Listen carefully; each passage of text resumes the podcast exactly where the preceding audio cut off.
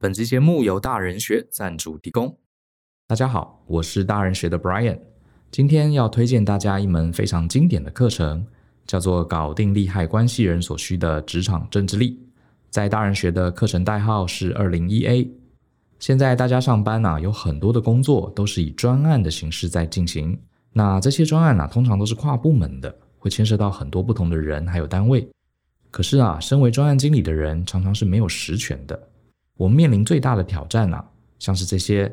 包含如何整合大家的立场，整合大家众说纷纭的意见，怎么样精准抓到老板或是客户啊隐晦的需求，还有呢，面对主管或是客户，有时候他反对我们的看法，我们该如何应对？其实这些难题都有系统化的解决方案哦，我们都会列在这门课程当中。同时，这门课程上课的方法很特别，它不是传统老师台上讲，学员台下抄的形式。而是采用欧美商学院所谓的个案教学法 （case study） 来进行。课程中会有很多模拟真实的案例，同学们呢会先分组，然后进入到这些情境中。你必须跟你的组员一起集思广益，一起脑力激荡来解决这些管理问题。解完之后呢，老师会再跟你分享世界一流的公司、顶尖的团队，他们是怎么处理一样的问题。我们来做交互的比对。因为我们相信啊，这样的学习才会让大家更贴近实务，把知识直接打包带走，隔天上班就能运用。如果你的工作上会遇到专案，而且啊，你需要跟很多的单位协作，或者呢，你纯粹觉得啊，在工作的时候人呐，真是好难搞哦，那么欢迎你来参加这门课程，对你会有扎实的帮助哦。本期节目的说明栏会有课程连结，欢迎你来参加。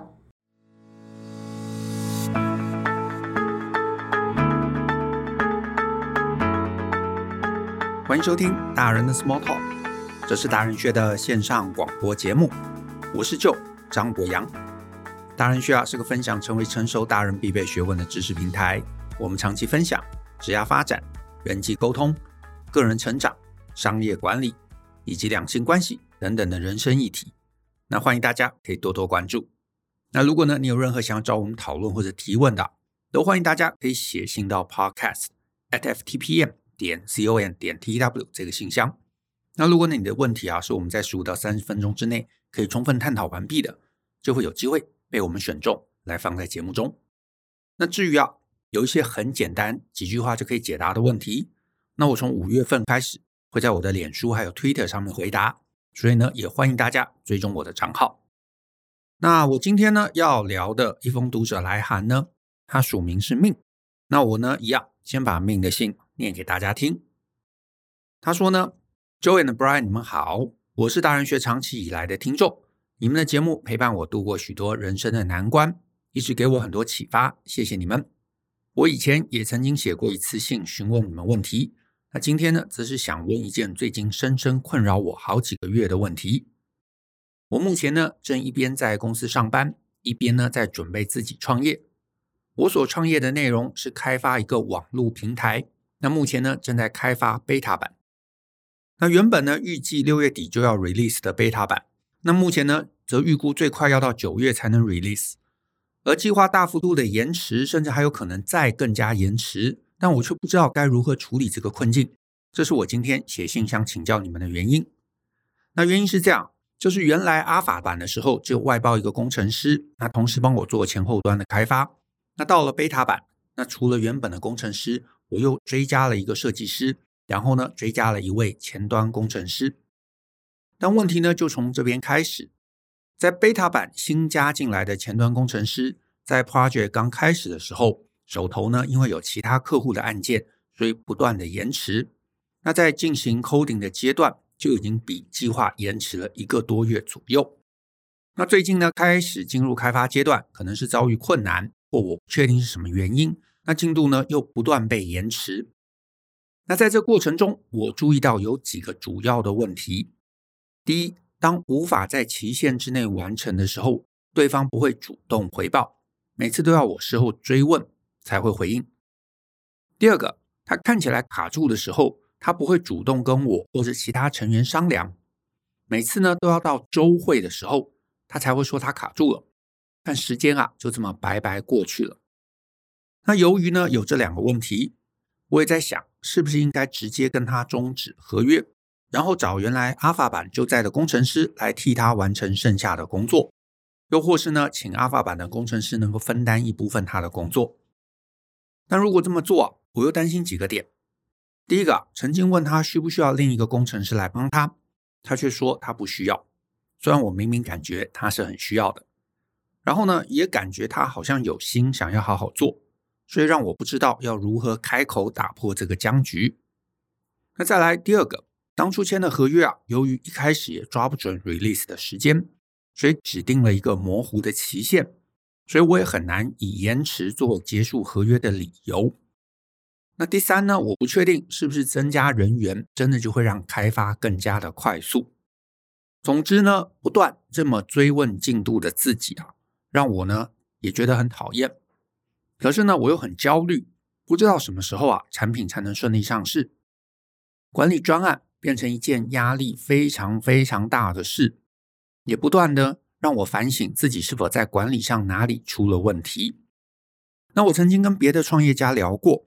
他跟我说呢，他有很多类似的经验，然后说呢，开发专案基本上有个三到六个月的延迟是正常的。那听到这个，我就开始感到困惑，所以想请教 Joe and Brian 的问题如下：专案会有这么长的 delay，真的都是正常的吗？如果是这样，那是不是应该一开始就把期限设定长一点？那再来第二个问题，遇到像我这样的状况，是不是有什么建议能够改善延迟的问题？还是呢，我就应该接受延迟是正常现象。我第一次啊，在公司体制以外，一个人带领团队进行开发，我遇到很多挫折。那原来呢，想上大人学开的专案管理课程，但由于人长期在海外，实体课的时间比较难配合，所以就先写信询问你们。谢谢你们读完这封有点长的信，祝福你们平安顺心。好，那针对命的提问呢、呃，我觉得第一个，这到底是不是正常？嗯，我这么回答吧，我会说这样的一个专案延迟啊，这是很常见的。可是呢，常见能不能称之为正常啊？我就不会用“正常”这两个字啦。就像是呃，你说台湾嘛，就是你在街上走，你会发现哇，店家普遍都占据这个人行道，就是行人都没有地方走了，你非要走到马路上。那这个在台湾很多地方是非常非常常见的。可是呢，你会说这是正常吗？啊，这大概也不正常啊，这大概也不正常。所以呢，专案呃不断的延迟，呃，它非常非常常见啊。各个专案你几乎都会看到，也都会碰到。然后啊、那这个背后当然源自于很多很多的问题，很多很多的理由。可是呢，这是正常的状况吗？这当然不正常啊。就是因为不正常，所以大家才会想要在专案的管理上面去提升，想要多做一些事情，让这个延迟能够尽量降到最低，能够让专案所谓如期如质如预算。所以说呢，专案的本质啊，其实就是各式各样，你知道难以预料的变动啊，就是人员难以管理，需求难以管理，老板的态度，市场的这个状况，其实有各式各样的一个事情。就是因为这样的一个管理不容易，所以其实大部分的专案，好，这个绝大部分的专案延迟也好，超支也好，是非常非常普遍的。那你说坊间嘛，就是大部分的人嘛，那碰到这样的一个状况。最常见的对应问题，可能就是，比方说问问朋友啊，有没有更可靠的团队，对不对？或者是呢，去花钱雇佣一些知名度相对比较高的团队。你说找那种大厂啊、大品牌啊，或者是看起来好像很厉害的这些团队，甚至是呢，就是在合约上面设计去做一些对应。很多人就很喜欢签这种所谓总价承揽的合约，因为会觉得说，哎，反正你 delay 啊，最后也就是你要去承担责任。所以，如果在台湾，你会发现很多很多业主喜欢一口价啊，总价承揽。其实原因也就是因为很害怕啊，会 delay 或者会花非常非常多的时间去开发。那其他再来就是专案管理提升啊，或者是很多老板就是微管理啊，micro management 啊，每天跟着盯催，每天问进度。所以这些其实呃，你有做的事情，我相信其实都是大部分专案团队常见。啊，也都是你会在这些团队中常常看到的一些做法。那我也先讲啦，就是你到现在这个状况，你后期突然要再加人，我个人是觉得帮助是有限的，因为嗯人进来了嘛，就会有工作交接的问题，就会有沟通的问题，所以这整个复杂度反而会提升。所以现在家人，我是觉得呃不一定能够再改善啊，而且你搞不好手边也没有简单能够找到的人，嗯、所以这个状况真的你说要怎么改善呢、重点还是在下一次，在一开始的时候，在这种案子一开始的时候，你可能就要做出一些合宜的分工，甚至是合宜的一些规划啊，或者是呃，不管在合约上面，或者在 schedule 上面，或者在资源的一个调度上面，甚至是整个专案的进行方式上面。呃，我觉得那个可能才是比较本质上面能够改善的一个思考方向。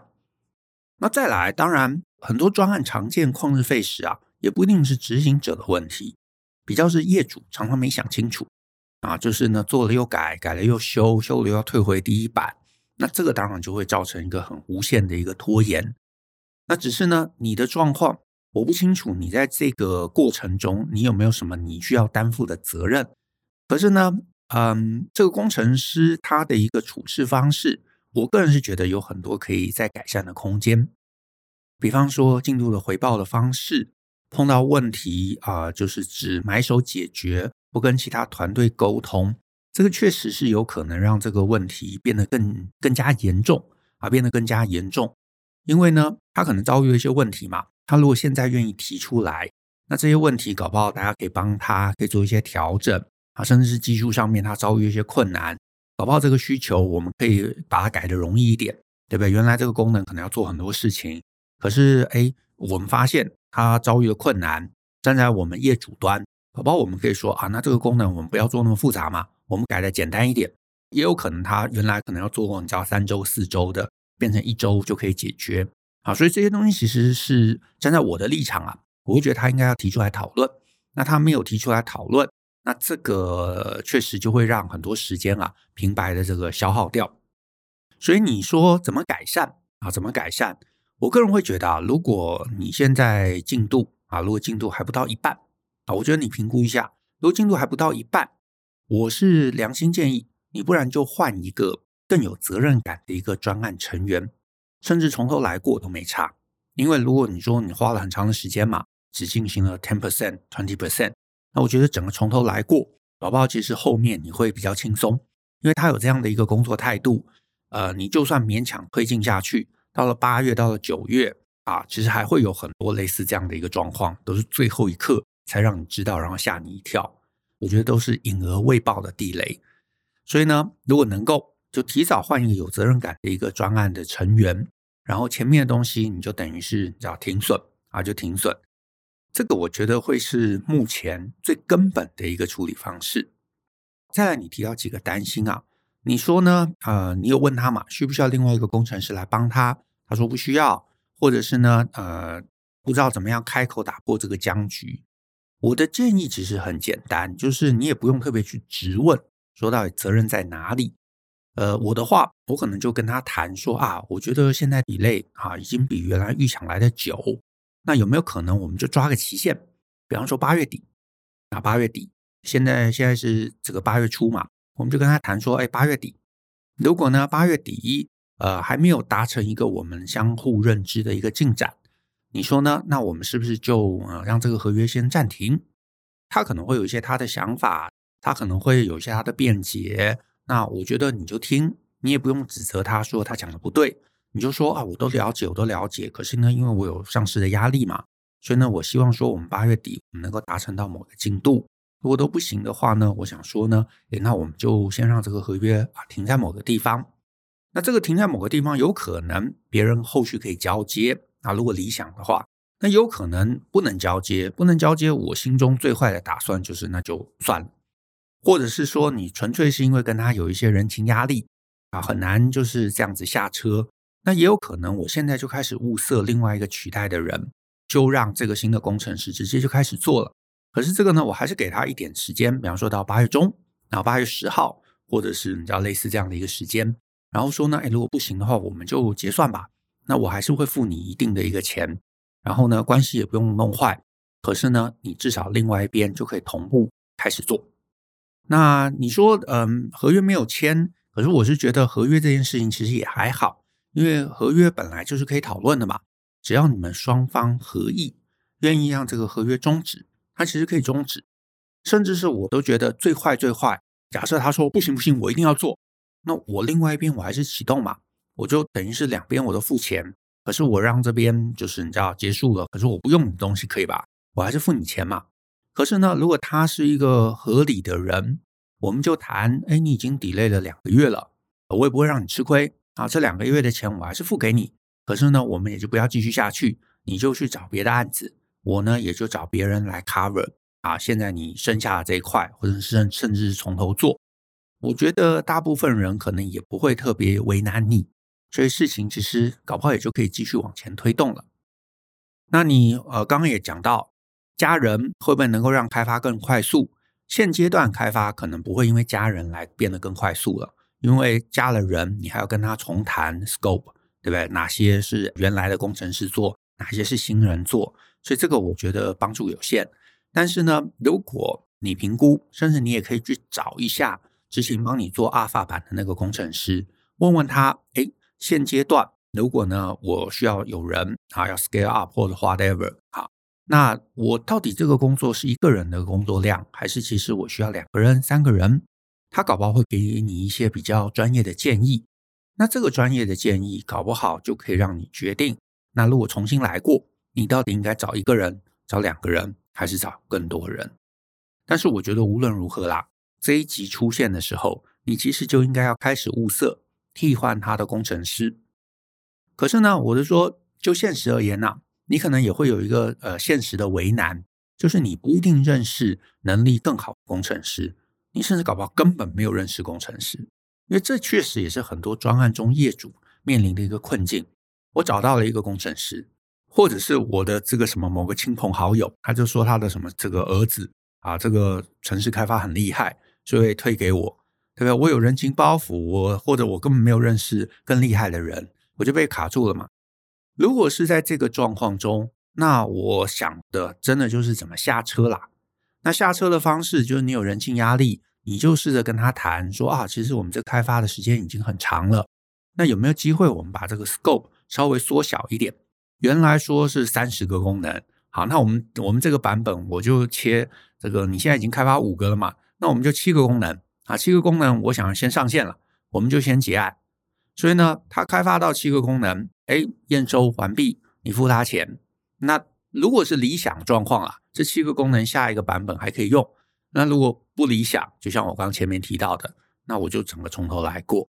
可是至少呢，你保住了他的面子啊，你也付了他钱，然后呢，这个人情的关系也就留了一线。这个可能是如果你有这种状况的时候，你要考虑的。呃，但是呢，无论如何，周围朋友、亲朋好友问一问，有没有什么其他可以推荐的？有没有他真的合作过，而且觉得很有口碑的啊？甚至是如果你现在的职场中有一些合适的同事，他愿意接外包，你也可以跟他聊聊有没有机会，能不能来承接你这个外包。那我觉得这个真的就是这整件事情的关键啊。否则的话，他如果技术不到位，工作态度又不是很好。所谓工作态度，还不是说什么迟到早退。真的，我我个人一直觉得，在专案中最差的工作态度就是不跟你回报进度啊。你问他，他也不讲。碰到问题他也不讲，碰到阻碍他也不讲，那这个真的就是把你专案的宝贵时间全部吃光了。这个我觉得有时候比技术能力还糟糕。你说技术能力差一点，他愿意去学，然后他愿意告诉你状况，他告诉你说他缺什么东西，然后呢，你可能有办法可以帮他从外面找一些额外的资源，对吧？你也问他嘛，其他的工程师来帮他要不要？他说不用，我自己来就可以。可是自己来又做不出来。这个其实就是造成业主的一个困扰，所以这个在我来看，其实是最糟糕的一个工作态度。所以无论如何，我是你，我会想办法下车啊，我会想办法下车。如果能够好好谈就谈，如果呃有一些什么人情压力什么的，那你就想办法缩小规模，让他的这个颜面保住。然后呢，还是下车啊，总之就是下车。然后呢，现在就开始去物色新的工程师。可是呢，如果你说，哎，我真的物色了，我也没有。好，我刚刚前面也提到嘛，有可能啊，你真的就不具备那个专业，然后也没有工程师，也找不到工程师，花钱啊，在你当地 local 端，你也找不到合适的工程师。那我会觉得这个创业题目对你而言，后续可能是非常非常凶险的啊。就是呢，我的概念是这样，就是你能不能创业可以，可是你就需要在这整个创业过程中掌握某个核心的 know how。边缘的能不能发包出去可以，那你就要确保那个发包的技术，它其实是算是普及的，很多人都能来做。那碰到问题，你也有啊其他的 alternative 可以去替换。如果这个不存在，那搞不好这个创业题目对你而言是有困境的啊，是是困难的。我就举例来说，比方说今年 AI 蓬勃发展，大家其实都会想到，诶，我可以来做一个什么 AI 的题目啊？那问题是，假设像我啊，我也不会 coding，可以懂一点皮毛啦。可是如果你说真的叫我从头到尾来开发一个什么 app，开发一个网站，这我是做不到的嘛。那我没有办法掌握这个核心技术。我又没有办法掌握核心技术的人，那老实说，这个题目其实是不适合我做的。那我再举一个生活的例子：你想开咖啡店，可是你说我不会做蛋糕，我不会煮咖啡，对不对？我只是有点子，那我也会觉得这个点子是不属于你的。你要让这个点子真的属于你，你商号就要在这个点子中能够占据一个核心的地位。所以呢，你要就是能够开始现在去找一群能够合作的工程师。不然的话，搞不好你知道自己要去学写 code。虽然我觉得后者是不切实际啦，可是呢，如果哎你所在的地方，因为我不知道你在哪里啊，如果你在的，比方说美国，在戏谷，那工程师很多啊，然后呢很容易找到啊，或者是你能够啊发包找那些发包网，把你的工作能够顺利的发包出去，那或许这个案子就可以继续推进。否则，这个其实这件事情其实对你来说是一个呃专案，还有创业的一个警讯，所以你可以也想想。那再下一次啊，假设人不是问题啊，假设不是问题，就是你大把大把可以找到工程师。那下一次我的建议是啊，呃，专案它原生就很容易 delay。好，我不会说它是正常，我说它是常见，对不对？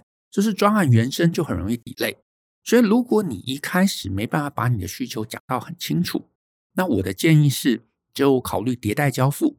好，意思就是说，呃，软体嘛，你每一次都可以，你知道进版，可以频率可以很短，比方说每个月可以进版一次，可是每一个月就加几个你觉得很关键的功能，这样子呢，你可以确保每一次进版的 scope 都很小，工程师听得懂，然后呢，工程师也比较能够在短的时间交付。那你也可以在比较短的时间都可以看到有些东西出来，然后你也比较能够在很短的时间得到市场的回馈，所以这个或许是你下一个阶段啊，或者重新来过可以思考的一个方向。再来第二个，我的建议是啊，你可能在开发上，你技术要外包出去也不奇怪，也很常见，可是找一个可靠的团队啊，找一个可靠的团队，因为。你会找这个工程师，我猜啦，我猜啦，搞不好他很便宜啊，或者是他可能经验也有限，他想说我可以用很少的钱，然后接一个这样子 side project 来累积他自己的一个工作实力。所以在这样的一个状况中，他可能技术也不是很好，他的工作态度也没有被好好的训练过，所以你用了这样的一个人，你觉得你好像省了钱，可是时间拉长，你不会省钱。啊，你几乎不会省钱，对不对？你说七月要上线，他给你弄到九月，给你弄到十月，给你弄到十二月，就算他没有收你更多的钱，你这五个月的 delay 对于你的成本其实也是不可思议的高。可是呢，你找一个稍微可靠的、真正有经验的，甚至他们就是专门接案的一个团队，那有可能你两个月啊，他两个月做出来，价钱是你现在这个工程师的一倍，甚至两倍。但是呢，你把这些时间成本全部考虑进去，搞不好你会发现这还划算啊，这还划算。那但是呢，我也提醒你啦，就是贵的不一定可靠啊，贵的不一定都可靠。可是呢，可靠的多半都是贵的啊，所以这是有点吊诡啦。可是呢，可靠的多半都是贵的，所以他给你一个很便宜、很低的一个开价，你心里可能第一个要想的是，他到时候最后能不能结案。因为其实我们做专案的人嘛，我们真正害怕是没办法结案。他给你搞了半年，然后最后不能结案，东西也不能用。那你说他很便宜，老实说个便宜啊，也没有任何意义啊，没有任何意义。呃，那如果你没办法找到可靠的团队，因为有可能你不具备这个技术，所以你大概也没办法去识别这些团队谁可靠谁不可靠。那另一个建议就是，你有没有机会去找一个伙伴？这个伙伴对于技术相对是比较理解的，他跟你有相同的 vision，他们呃，他跟你都想要完成这个专案，可是他跟你在技术上面是互补的啊。比方说，你可能很懂行销啊，很懂市场，然后呢，他对于技术稍微是有一些背景，有些理解，所以他来帮你 survey 工程师。他来帮你 interview 工程师，诶，他可以帮你做一个判断，甚至他也可以跟你谈需求，聊聊这个需求到底合理不合理啊？这个需求到底放在第一阶段好还是第二阶段好？虽然说理论上一个好的外包团队，他可以帮你处理这一块，可是如果你连判断外包团队的能力都不具备，那你就看看你周围能不能找到一个可以信任的身边的人来加入你，当成你的技术专家。那这个我觉得可能也是还蛮重要的一块，因为你如果又没有可靠的这个技术外包团队，又没有一个可靠的技术专家，然后你又不具备任何技术，那其实在这个过程中被骗呢，真的是很容易的啊，很容易会发生。然后呢，就算他没有骗你，只是他好心做坏事，就像你现在这个工程师，他很努力想要解决问题，他不敢让你知道他遭遇的困难，可是呢，这最后都是坏事啊。最后都是造成时程的一个 delay 啊，可是你无能为力，因为你不知道怎么办，你没有技能去解决这个问题，你也没有办法去评判他做的这个判断是好或不好，是有助于让专案推进，还是其实会影响专案。甚至工程师如果在呃开发过程中找了一些 workaround，这 workaround 不一定是后来好维护的，对不对？那你之后的维护呃营运的这个人啊，怎么照顾这个网站，这些东西搞不好全部都必须要考虑进去。并不是写好了你就能够自己持续这个营运下去，所以这些部分搞不好都要考虑到啊，都要考虑到。呃，那再来，如果技术专家也不行，那当然很多人另外一个策略就是合约上面啊，合约上面处理，比方说定一个明确的一个解约机制啊，啊、怎么样保留一些钱啊，啊，当成尾款啊，甚至是就是签了一个这个所谓 lump sum，啊，就是总价付款的一个合约，这些都可以做啦。可是我自己觉得，他就在至少你这个情境中，他能够保护你的部分不是那么多，最多就是啊，不要你知道前面付太多钱，然后人家拿了钱跑掉，最后什么都没留下。可是呢，他如果技术不到位，东西做不出来，一改再改，然后呢，呃，花很长的时间去做，呃，对，你可以罚他钱，你可以最后补给他尾款。可是我觉得这个对你整个专案能不能往前推进，帮助有限，它比较是风险。这个损害控制，可是它不能创造价值啊，不能创造价值。然后，那如果真的真的你什么都没有，那另外一个我觉得我可以建议你的啊，就是请他预估，他跟你谈清楚，然后请他把里头的工作拆解清楚，嗯，请他定出一个合理的结案时间。那这个当然啊，我觉得他没有真的解决问题。可是至少他会让这个工程师比较有所警觉，想说他可能在前期要跟你把需求谈清楚，不然他后面自己可能会拿不到钱啊。虽然我觉得这个没有真的根源解决问题，可是可能会比现在这样子再好一点点。那真正彻底啊，我觉得呃两个东西啦，就是做一个你有概念的事情当成创业的第一个题目。第二个呢，我是觉得所有创业者啊。呃，开始之前稍微学一些专案管理，我觉得对于你后面怎么样让这个创业题目往前推进，你会比较有一些想法，有一些心得，你不会想得太乐观，你会比较知道怎么样去做一个最坏打算，你知道怎么排程，你知道怎么样去呃做成本的一个呃估算，你知道怎么追进度啊？我觉得尤其是追进度，尤其是看到进度，尤其是视觉化的看到进度。我觉得这个对于创业者、对于经理人啊、对于老板来说，其实是非常非常重要的一件事。那我觉得这个是专案管理能够帮助大家的点。否则的话，大家都跟你讲说，哦，做不完啊，要 delay。那下礼拜哦，还是没解决，还要再 delay，你就有一种到底 delay 到什么时间，对不对？你也不知道到底什么时候可以停损，该怎么停损，该怎么样去做判断。那我觉得那样就会比较辛苦啊，就会比较辛苦，因为你刚出来创业嘛。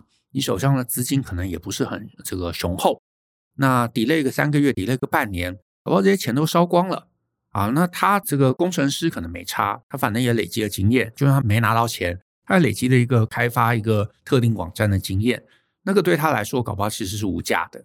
所以你知道，你们的这个呃成本不对等，那所以呢，你要创业之前，好好把自己准备好，我觉得其实或许会更有帮助。那最后最后，我觉得追问进度，这没有什么可耻的。你是付钱冒险的人，你问进度天经地义。那那个拿钱了反而神神秘秘不告诉你状况的，我觉得那个才比较可耻啊。所以呢，这就是我前面提到，他呃故意不告诉你啊，不管他是有意或者无意啊，他不告诉你，这本身我觉得是可疑的啊，是可疑的。所以呢，呃，我是你的话。我一定优先想办法要把这个工程师换掉。可是呢，换谁？你手上有没有什么选择？有没有什么其他的牌可以打？那这个我就不知道啊，这个我就不知道。但是呢，再来一次啊，我觉得你问进度，你不要觉得有什么羞愧的，一点都不羞愧。你付钱本来就应该问进度，对不对？你说你上了这个什么火车，上了这个飞机，他忽然停在那边不动，你一定会问嘛？我们什么时候出发？什么时候会到？你付的钱天经地义，本来就应该知道。那人家神神秘秘不告诉你，对吧？你说你搭火车，人家说：“诶，我不告诉你哦，你反正会到就会到。”你不觉得就莫名其妙、很奇怪吗？所以呢，问没关系。那他如果坚持不愿意讲，那你也就知道这个人诶，商号有一个状况。那这个状况就应该让你下车，就应该让你停损。那下一次搞不好你就可以在更前面做出。更正确的判断。那希望这样的一个分享对于命能够有帮助。那对于呢其他想要创业的人，我也真心建议你想想你创业的题目，你的优势在哪里，以及呢在启动之前学学专案管理。因为呢我们终究不可能每个面向都懂。可是呢你提升自己专案管理的能力，你会从一个全貌的角度来看你的创业计划，你会去想一个合宜的 schedule。你会去跟工程师讨论出一个合宜的 schedule，而且你也知道怎么在专案的进行过程中，不断的看到每一个演变，对于你这个专案最终日，还有成本，还有资源调度可能造成的冲击跟影响，那我觉得会很有帮助啊，我觉得会很有帮助。那我们呢，确实专案管理这个议题啊，你要亲身参与，你要体验，所以目前呢，也就只有实体课。反正呢，如果你在台湾，啊，或者是你很想要提升专案管理能力，你在海外也都欢迎你有回来的时候可以来参加一下。那我们今天的节目就到这边，谢谢大家的收听。那如果你喜欢我们的节目啊，欢迎分享给亲朋好友，尤其欢迎大家在节目下面留言给我们一些鼓励。我们一起相信思考，勇于改变，一起来学习成为成熟大人的各类学问吧。那我们下次见喽，拜拜。